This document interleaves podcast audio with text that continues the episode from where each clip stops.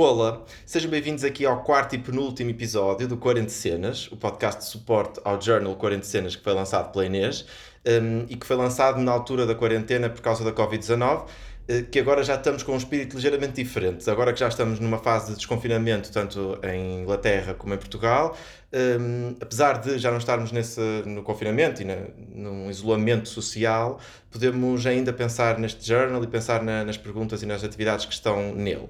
Um, Inês, tu também já começaste a sair de casa e, e o teu desconfinamento? Sim, já vou dar uh, uns passeios higiênicos. Uh, já bem. vou uh, desengordar esta barriguinha que se criou ao longo destes três meses.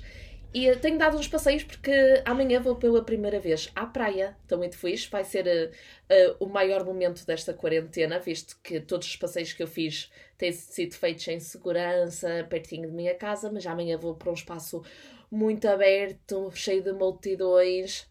Uh, por isso vai ser uma experiência que eu aposto que me vou recordar, que vai ser o primeiro momento que eu vou entrar em choque com pessoas. Uh, mas pronto, acho que temos de tomar este primeiro passo para conseguir uh, realizar o desconfinamento e seguir em frente. Sim, até porque estar com multidões nós conseguimos sempre a nossa distância, as nossas formas de nos proteger. Já, tu até já falaste que uma praia é importante para ti, para. Ligas, dás muito significado à praia, tu achas que vai ser, vai ser uma. Não sei se já foste à praia que vais ou achas que vai ser uma praia diferente da praia aqui em Portugal? Uh, não, eu vou a uma praia que nunca fui, mas eu continuo a estar muito contente porque quando eu era criança me perguntavam o que é que queria ser quando fosse grande e eu dizia um peixe. Por isso eu sinto que vou estar no meu habitat natural.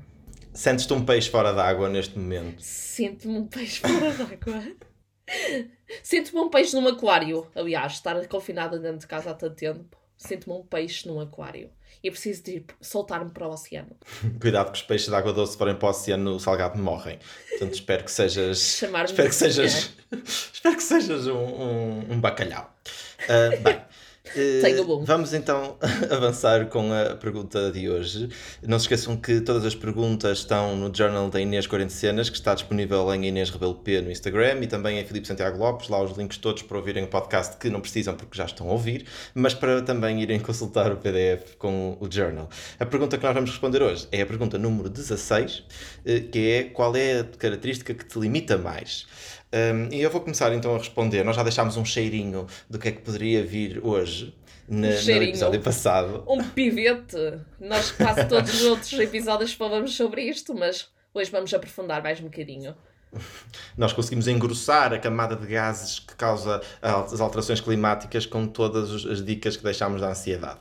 Bem, e não é que eu, que eu gostasse de estar sempre a falar do mesmo assunto, mas eu acho que relacionando aqui a ansiedade, o nervosismo e as inseguranças em geral, acabam por ser uh, as características ou a característica que me limita mais.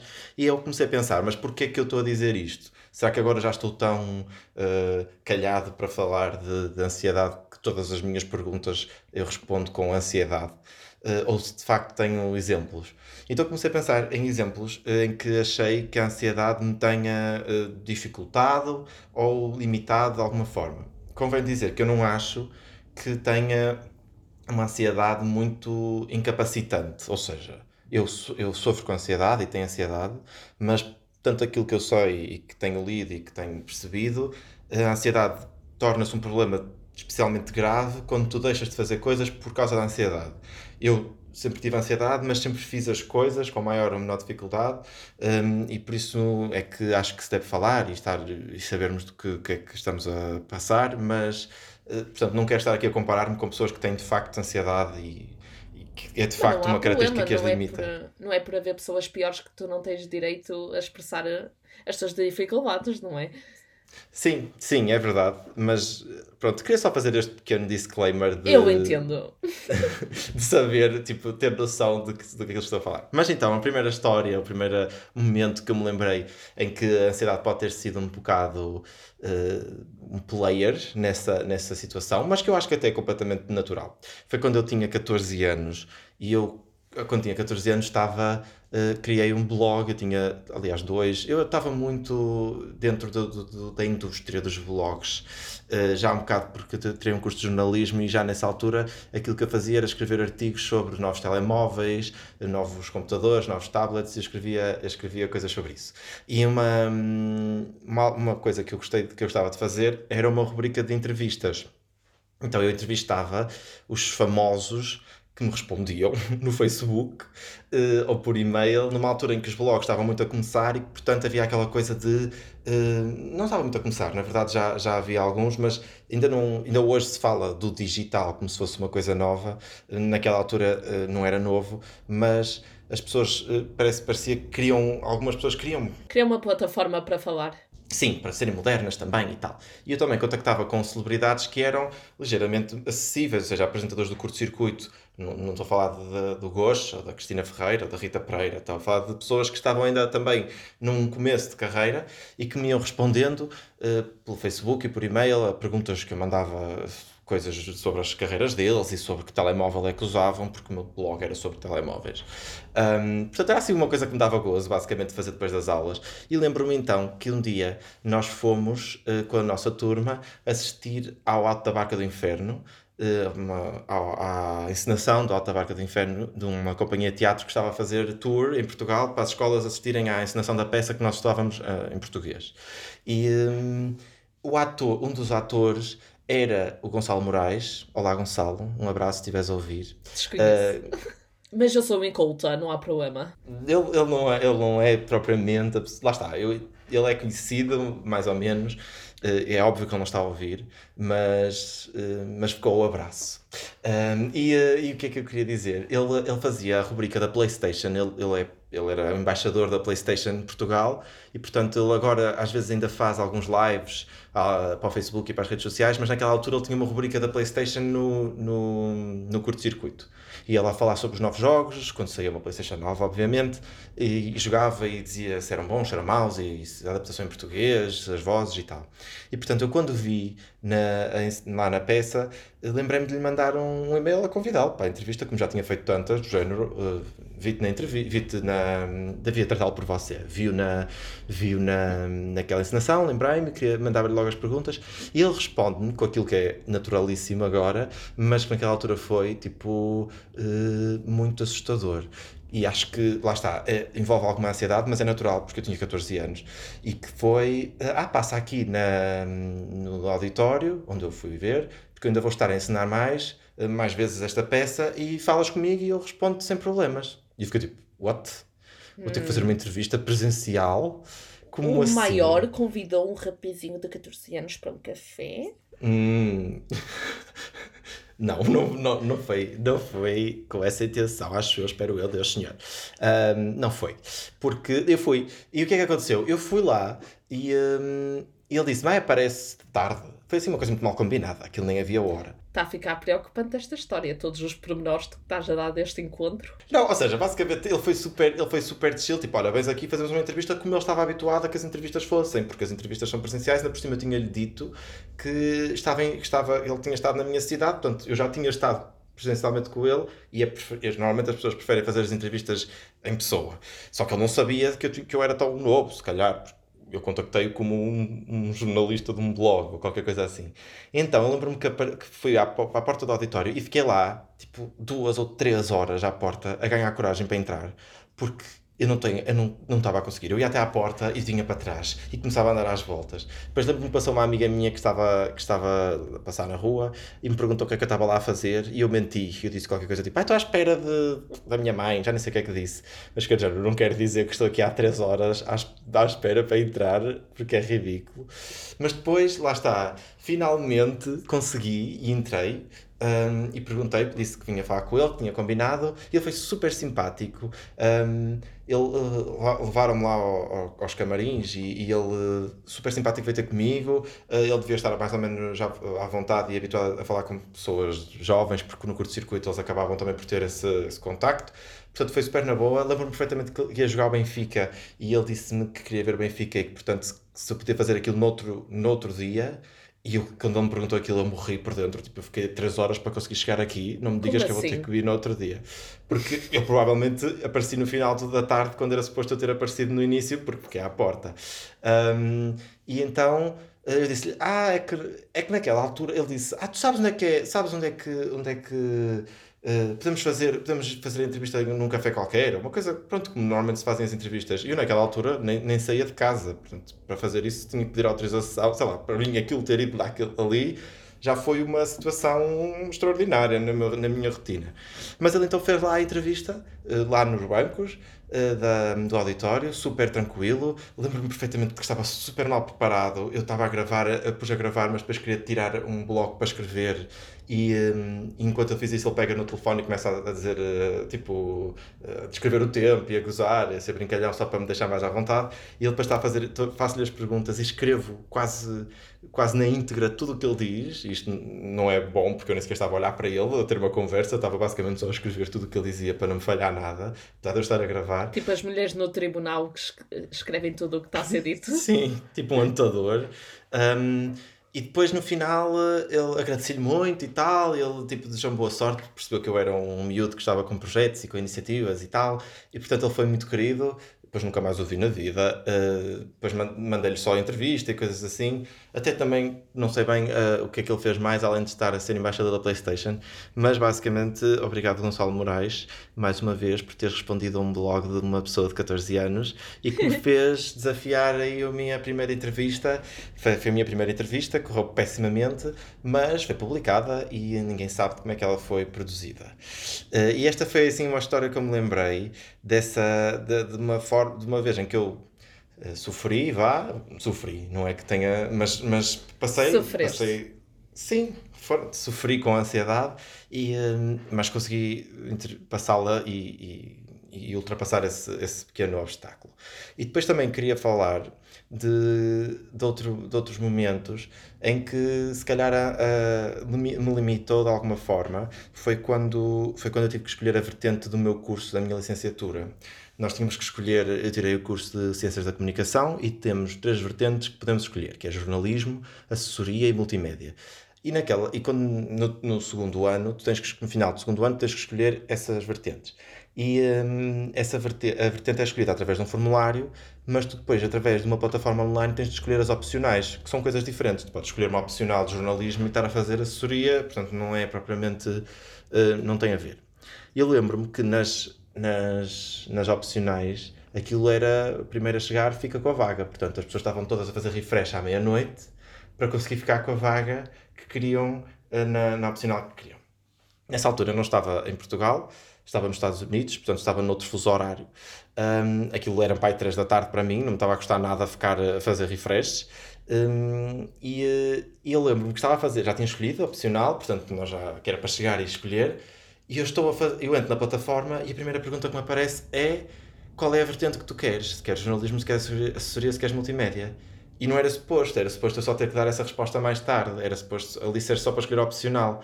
E eu fiquei tão indeciso, porque ainda não tinha pensado sobre essa decisão, só tinha pensado sobre a outra, fiquei tão em pânico que eu basicamente perdi, ou seja, perdi aquela vantagem que eu estava a ter de ficar na hora para escolher a opcional porque eu não consegui. Eu tipo, não vou, não consegui, não consegui passar daquela página porque não, não, não me queria comprometer, apesar de depois ter percebido que aquilo, podias pôr qualquer coisa porque o sistema não ia, não ia Pronto, aquilo não ia contar para nada, o que contava era o formulário, mas naquela altura foi tão um bloqueio mental de eu Sim. perdi a minha oportunidade para escolher a opcional que eu queria porque não fui o primeiro a chegar, porque quando eu cheguei já tinham muitos eh, estavam inscritos. Felizmente o universo conjugou-se e uh, no final alguém, alguém saiu da opcional que eu queria e ficou uma vaga e eu vi e fui o primeiro a ir buscá-la. Foi uma mesma coincidência. Foi tipo American Tops Model, uma saiu.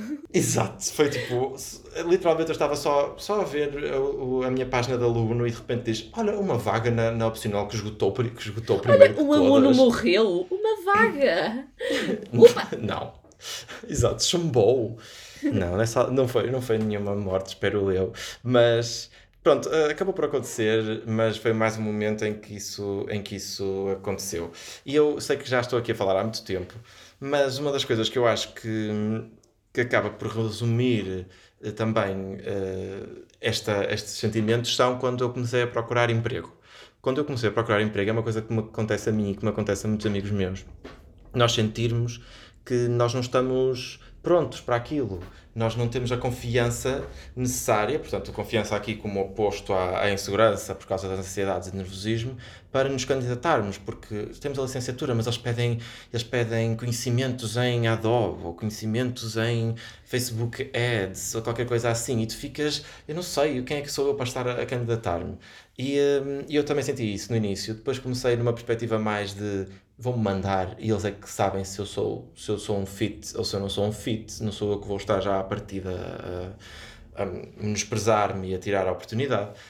E depois quando comecei a trabalhar uh, em sítios e, e, a contactar com diversas pessoas comecei a perceber que não é não é um bicho de sete cabeças. Toda a gente está a aprender e toda a gente tem falhas porque a ideia que eu tinha de uma, de uma pessoa que era profissional, portanto, qualquer pessoa que trabalha em marketing, é que essa pessoa era especialista máxima em marketing, porque trabalha em marketing. Não é. Eh, as pessoas todas dão erros, as pessoas todas dão gralhas, as pessoas todas não sabem alguma coisa e estão a aprender, sabem mais de X e não sabem tanto de Y e têm que fazer as duas coisas. E, portanto, eu percebi-me que eu sou útil também quando estou, estou numa, numa empresa e num sítio a trabalhar um, e que muitas vezes essas inseguranças que nós achamos que não sabemos ou que não somos capazes não, não são verdadeiras. E, portanto, eu queria aqui trazer, só para finalizar, o facto de muitas vezes nós duvidarmos constantemente de nós e sermos céticos poder ser incapacitante também, portanto, nós não acreditarmos e será que somos, será que não somos, e falar de, um, de, um, de um, uma teoria, vá, que, é, que eu acho que é conhecida, mas que faz muito sentido e eu penso muitas vezes nela, estou sempre a procurar o um nome porque nunca sei, que é Dunning-Kruger Effect, o efeito Dunning-Kruger. Eu não sei se já ouviste falar. Nunca, desculpa. Mais uma vez, Mas se, se calhar já ouviste falar, só que não sabes o nome, eu por acaso vou sempre procurar o nome. Basicamente, eu tenho aqui o gráfico à minha frente, se alguém quiser pesquisar Dunning-Kruger Effect com dois N's no Dunning, podem ver o gráfico também. Mas basicamente é, quando nós sabemos muito pouco, nós temos um, um crescimento grande na confiança. Nós somos tão inocentes e incultos que achamos que já sabemos tudo sobre aquela matéria. Portanto, quando tu sabes muito pouco, ficas confiante porque oh, é fácil, é só isto à medida que tu começas a conhecer um bocadinho mais, a aprender um bocadinho mais, tu começas a descer desse pico, que eles chamam o pico do Mr. Stupid. Portanto, ah, tu és estúpido, entendo. pensas que Fica sabes muito, e não sabes. É tanta informação que é overwhelming que nós vamos perdendo a confiança de poder debater Porque tu começas assunto. a, imagina, tu vês um assunto e pensas que sabes tudo sobre ele, ficas com a confiança no máximo. Depois, à medida que vais lendo mais, percebes, ui, eu não sei assim tanto sobre ele, há tanta coisa que eu tenho para saber. E vai descendo a tua confiança até que ficas outra vez num pico de baixo, a dizer, já não sei nada, apesar de apesar já saberes. Uh, mais do que no início, mas já achas que não. E depois, a partir daí, eles chamam-lhe o, o, slope of enlightenment aqui, portanto, há de ser a reta da, do, do, do, iluminismo, vá, em que tu começas a conhecer mais e aí a ficar mais confiante até que chegas a um nível equilibrado em que tu estás confiante porque sabes. Porque existe um primeiro momento em que tu estás confiante porque não sabes muito, portanto, só sabes um bocadinho e achas que aquilo é tudo. Depois há um momento em que tu já sabes um pedaço, mas ainda estás, uh, não estás com confiança porque sabes o que sabes e sabes o que não sabes, portanto, sabes que há muito para saber ainda. Um, e só depois é que começas a ficar mais confiante à medida que, que aprendes mais, e acho que isso é uma, é uma realidade que, que acontece, que me aconteceu quando eu comecei a trabalhar e a procurar oportunidades de emprego, precisamente porque nós, quando, quando começamos a, a perceber e a ler mais sobre um assunto, temos essa queda de há tanta coisa para saber sobre marketing, ou há tanta coisa para saber sobre determinada área de estudo, e eu não sei ainda tudo, mas sei que há coisas para saber, e portanto há ali uma queda de, de confiança que também uh, se conjuga com estas inseguranças que eu estive aqui a falar. Uh, e pronto, foi mais ou menos eram estes tópicos que eu tinha para a minha resposta. Tu já sentiste esta, identificas-te com esta, este efeito Dunning-Kruger? Uh, sim, e, e lá está, é, eu acho que é por isso, agora que explicaste essa teoria, eu tendo a desistir muito dos projetos, porque eu se calhar chego àquele. Uh, quando começa a descer a confiança, eu acho que a maior batalha é aguentar até que depois começar aquela fase de, enlighten, uh, de iluminação. Iluminação, não, iluminismo. Sim, mas é enlightenment, sim. Pronto. Uh, e, ou seja, mais um exemplo que o tempo é, é o maior clichê, mas os clichês são clichês porque tem o seu quê de verdade, uh, que o tempo acaba por curar tudo. Se calhar nós estamos a passar por um momento horrível de o que é que eu estou aqui a fazer, uh, mas depois começa outra vez o pico para cima. E, uh, Sim, é isso. A é dificuldade muitas vezes é sermos, é sermos resilientes e, não é? e regulares, porque, porque naquele momento parece que não que não me parece que as coisas vão ficar melhores, mas vão. Olha, se queres que diga, eu gostei muito da tua resposta e, uh, e a minha tem alguns pontos da tua, só que existem umas, uh, umas certas diferenças. Por exemplo, se calhar tu tens as tuas limitações e acabas por fazer as coisas. Eu, se calhar, já não sou tanto assim. Por isso, eu vou-te explicar mais ou menos como é que eu cheguei a esta resposta. Porque para chegar à resposta a esta pergunta foi tão difícil porque eu decidi tentar abrir uma gaveta no meu cérebro uh, para pensar numa só característica que me limita. Isso por si já é um desafio, pensar numa só, uh, porque depois o meu cérebro apresentou-me tipo um buffet ao You Can Eat de limitações, por isso foi difícil escolher só uma. Eu senti-me uma mãe a escolher o, o filho favorito. Uh, e então eu decidi pegar em todas, que, que me, todas as características que eu pensei que me limitavam e, uh, e apercebi-me que eu estava meio que a analisar uma árvore genealógica de uma família muito macabra, mas que basicamente a avó, a, o, o pilar desta família é a confiança. Ou seja, neste caso, a falta de confiança. Tipo, a avó morreu, não sei. Ai. o raiz do problema é mesmo a falta de confiança, basicamente. Um, eu, eu, e as pessoas que já me seguem já devem saber sobre isto, mas eu sinto mesmo que na minha criação, Deus uh, estava a entornar o caldeirão uh, da insegurança e sem querer, pronto, entornou tudo lá para dentro e brum, pronto. Foi assim que eu fui criada. Uh, e uma coisa que eu cheguei à conclusão foi que todos os problemas que eu enfrento no dia a dia, e este comentário é um bocado privilegiado, vou fazer este pequeno disclaimer, é um bocado privilegiado porque só mostra que não há nada que me, não há nada neste mundo que me limite que não eu, não tenho, pronto, uma sociedade a limitar-me, sou eu que me limito, mas o, o, todos os problemas que eu enfrento no dia a dia é por eu não me sentir segura em mim mesma e uh, não ter a confiança para exigir algo que eu se calhar até mereço. Uh, como respeito, ou, uh, por exemplo, no trabalho, eu deixo-me abusar por pessoas com menos poder do que eu, porque porque lá está, eu não tenho a coragem de dizer que não, não tenho a coragem de dar ordens a alguém, apesar de ser esse, esse o meu papel no McDonald's e estar a ser paga para isso. Então eu sinto, eh, lá está, por esta falta de confiança, eu sinto que não mereço a posição que me foi dada, então deixo que os outros exer exerçam, exercem, desculpe, exercem o meu trabalho uh, para mim e eu não reclamo.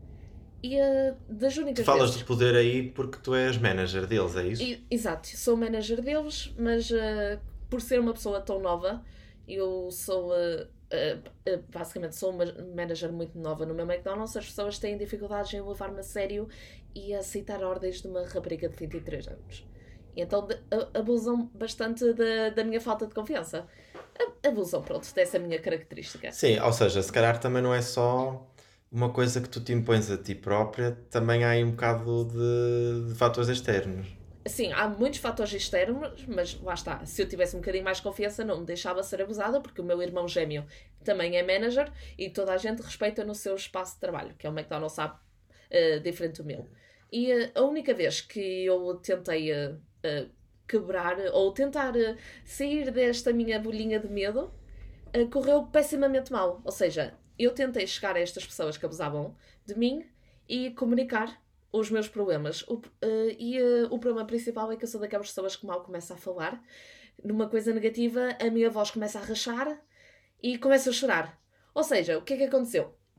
Eu basicamente comecei a chorar em público, que para mim já é uma vergonha, uh, já é vergonha suficiente. Chorei, não consegui transmitir a minha mensagem e aquelas pessoas começaram a saber que eu não gostava delas. Ou seja, assim, muito resumidamente. Mas o que é que tu lhes disseste? Não consegui transmitir a mensagem. Eu estava a chorar, basicamente. Okay. Não consegui dizer nada. Ou seja, no final, o que aconteceu foi.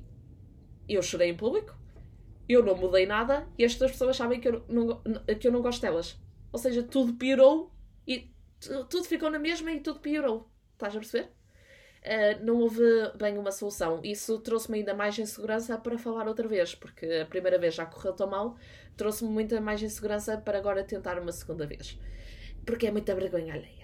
Uh, e então, pronto, foi mesmo um, um boicote perfeito, porque eu sinto mesmo que a falta de confiança uh, impede-me tanto o desenvolvimento da minha pessoa, uh, limita-me tanto a, a, para eu tornar-me a pessoa que eu quero E então, uma coisa engraçada que aconteceu foi quando eu estava a pesquisar a resposta, eu uh, fui pesquisar qual era a definição.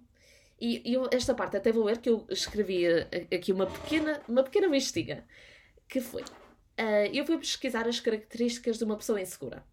Uh, basicamente para eu entender melhor os pilares que constroem uma pessoa. Os insegura. filhos da avó. Exato. Netinhos da avó, porque ah, depois há muitas já camadas. Já, eu já sou tipo uma bisavó. Uma bisavó, uma bis, bisneta.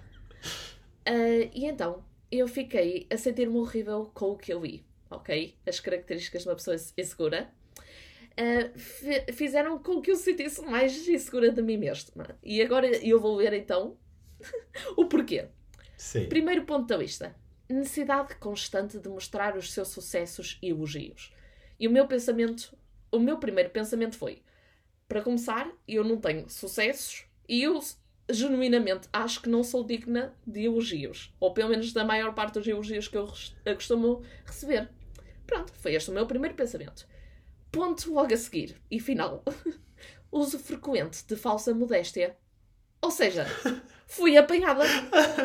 Caí na ratoeira dos inseguros. Ou seja, eu, eu genuinamente sinto que não sou uma pessoa com muitos sucessos e digna de certos elogios que recebo, mas se calhar eu convenci-me disto, basicamente, só para poder receber mais comentários uh, positivos e uh, motivadores. Género, ai não, não, tu não digas isso, Inês, tu, tu tens sucessos, tu mereces elogios. Estás a perceber? Ou seja, eu agora estou insegura por ser insegura. Eu sinto que não posso expressar os meus pensamentos inseguros de dizer que não tenho sucessos. Uh, não posso expressar estes pensamentos basicamente em paz porque vai parecer que quero é mais atenção e mais Sim. elogios. Ou seja. Foi outro boicote. Sim, é um boicote mesmo. E a minha conclusão para isto é que ser insegura é, é esgota uma pessoa. Eu sinto-me um papel higiênico no início da pandemia, estou esgotada. E, uh, e, é, e, pronto, é, eu diria que seria esta a minha característica que me limita mais. Eu acho que isso que tu estiveste a falar um, é algo mais ou menos comum, porque eu também tinha aqui escrito e aquilo que eu escrevi, que eu disse era um bocado uh, incapacitante, ser uma coisa incapacitante. E é um bocado, tu agora disseste que, era, que te esgotava, e eu sinto também isso, partilho isso de nós como se nós somos seguros, estamos sempre a duvidar e depois acabamos por duvidar de nós próprios. Ou seja, Sim. muitas vezes em, em matérias, por exemplo, de falta de amor próprio, nós sabemos que temos falta de amor próprio, depois tentamos stand up for ourselves, mas depois será que estamos a ser confiantes e, e, e egocêntricos e egoístas porque já estamos a exigir eu mais? Eu sempre muito arrogante por exigir respeito. E eu apercebo do quão estúpido isto é. Eu apercebo perfeitamente do quão estúpida eu sou por ter estas inseguranças, mas de facto no calor do momento, uh, não, não tenho coragem de exigir o mínimo, o que é ridículo. Sim, eu acho que isso que tu te referiste, falaste de falta de confiança, mas calhar também podes ter um bocado de falta de autoestima. Não sei se. E, lá está, isso aí já começa a ser os filhos e os netos, uh, e o, a falta de confiança depois já começa a trazer tantos problemas. Lá está, para mim é, é o pico da. Ou se calhar é a base da pirâmide, não sei muito bem. Uh, é o pico ou é a base? Não sei, é um dos dois, mas está num dos extremos. É o início, vá.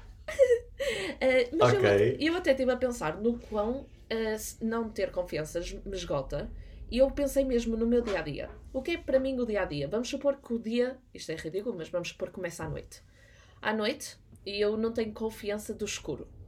Medos. Falta de confiança traz-me medos, ou seja, tenho medo do escuro. E eu não consigo dormir em paz porque eu imagino que está um demónio à minha frente. A partir disso, eu tenho um pesadelo a partir do momento que eu acordo do pesadelo e volto a ir dormir, eu tenho uma, uma paralisia de sono. Depois, quando tenho a paralisia de sono, acordo esgotada, não dormi, tenho de ir trabalhar. Não tenho forças, não tenho energia, não tenho motivação.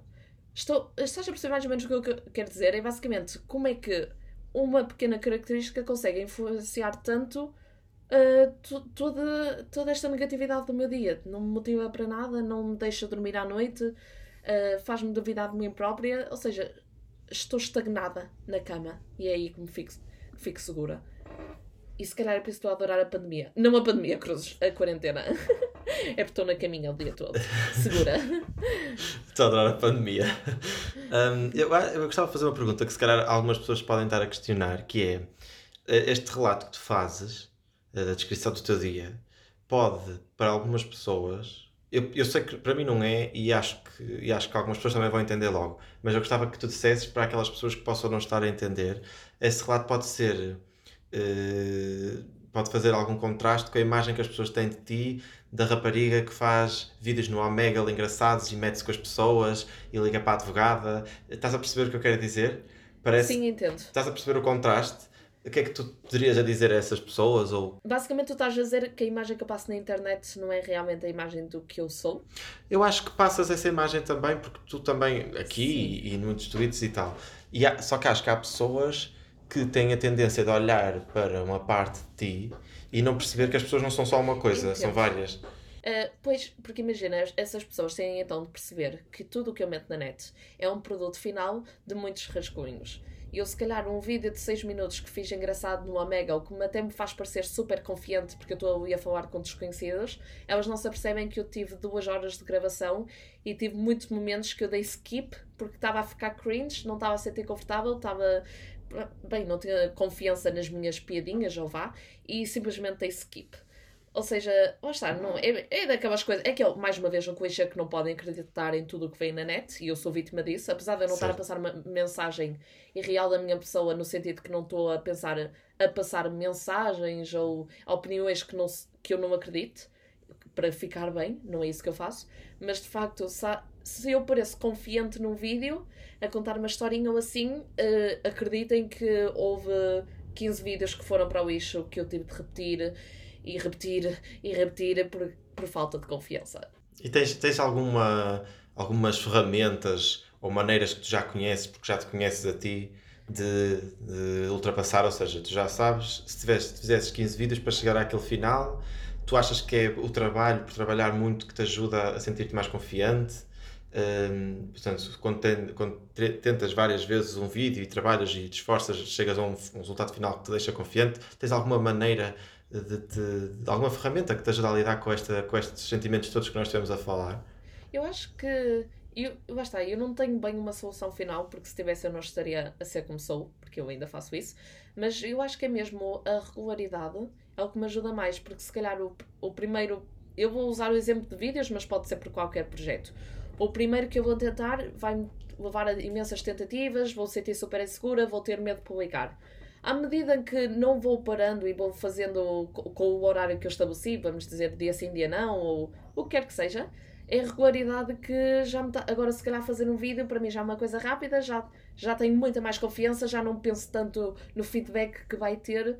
É, basicamente, é mesmo essa a única ferramenta que eu uso, apesar de ainda sentir imensas seguranças Uh, só pelo facto desta última semana de ter lançado vídeos sim, dia sim, dia não, já notei uma diferença enorme na minha mentalidade desde o primeiro vídeo ao que eu publiquei ontem.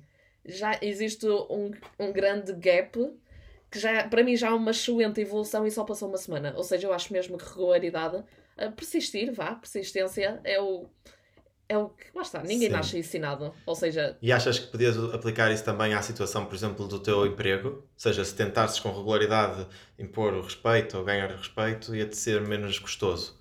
Eh, eu, por acaso, comecei a fazer isso, que era pequenos passinhos eh, a cada turno, se calhar. Uh, reclamar numa.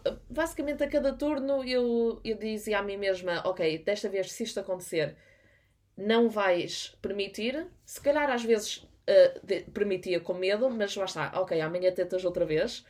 Ou seja, estabelecer pequenos passinhos para o dia e, uh, e, e se não funcionar, olha, não interessa, mas lá está. Com, com o tempo vão funcionando. Isso que tu estás a dizer eu acho que é muito importante porque, pela minha experiência, eu acho que muitas vezes nós estabelecemos objetivos, ganhamos uma força de vontade de repente e estabelecemos objetivos que agora é que vai ser, vamos deixar de ser inseguros e confiantes e queremos mudar tudo do dia para a noite.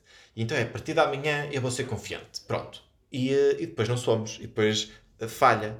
Uh, e acho que isso dá-nos ainda uma chapada maior e que nos deixa num, num estado pior. Mas se nós formos estabelecendo objetivos que são específicos e que são objetivos atingíveis, se não tentarmos uh, resolver logo tudo uma vez. Tem de ser isso, realistas isso. para o contexto em que nós estamos inseridos. Eu, como tenho tanta falta de confiança, não posso dizer amanhã vou chegar um emprego e vou ter respeito de toda a gente. Não, é se calhar coisas mais pequenas, mais fáceis, de género, se ela me responder isto, eu digo isto. Pronto, coisas mais realistas para o contexto. Uma forma também de lidarmos com, connosco connosco e, com as nossas, e para não ficarmos frustrados de não estarmos a conseguir, porque se tentarmos mudar tudo de uma vez. Exatamente não... isso. As vezes que eu desisti mais de projetos foi quando eu criei mais expectativas, quer para mim, quer para o público, de género. Vou lançar esta coisa, vou postar vídeos agora todos os dias, por, durante o mês. Quantas mais expectativas eu criei, mais eu falhei. Uh, menos confiança tive para os computar e, e não computei. Estou, estou, tenho uma gaveta inteira de projetos falhados ou seja, lá está, uh, keep yourself humble. Sim, eu acho que sim, concordo. Ainda bem que tu, é, apesar de seres uma, uma, uma influencer e uma youtuber, uh, tens projetos que falharam, tens. Ah, ah, eu posso, possam se identificar contigo também. Eu, aliás, eu vou terminar então agora isto com, a dizer uma frase que o Pakistan, o youtuber, disse, que era. Foi qualquer coisa along these lines. Uh, se tens um sonho, tenta concretizá-lo, mas se não der, caga. Tipo, no sentido que ah, quero ser o maior cantor do mundo. Tipo, não vais ser, por isso caga. E, uh, e então pronto, eu, eu acho que chegamos ao fim. Também não queremos estar aqui a enrolar muito e a repetir o que já dissemos em episódios passados. Uh, espero que tenham gostado deste episódio. Este é o penúltimo. Queremos relembrar que para a próxima semana vai ser o último episódio deste podcast de 40 Cenas. É um podcast pop-up, como vocês sabem. E nós vamos estar a discutir a pergunta final, tipo o monstro do último nível que é qual é para ti o sentido da vida? Que eu acho que esta uh. pergunta tem tanto conteúdo que eu também tinha para ver então como é que vai ser. E, uh, e já sabem, vai ser na próxima quarta-feira. Podem nos encontrar então nas redes sociais que o Filipe já mencionou. E então, pronto, espero que fiquem bem. Vemos então na próxima semana. E muito obrigada por estarem aí desse lado. Tchau! Tchau!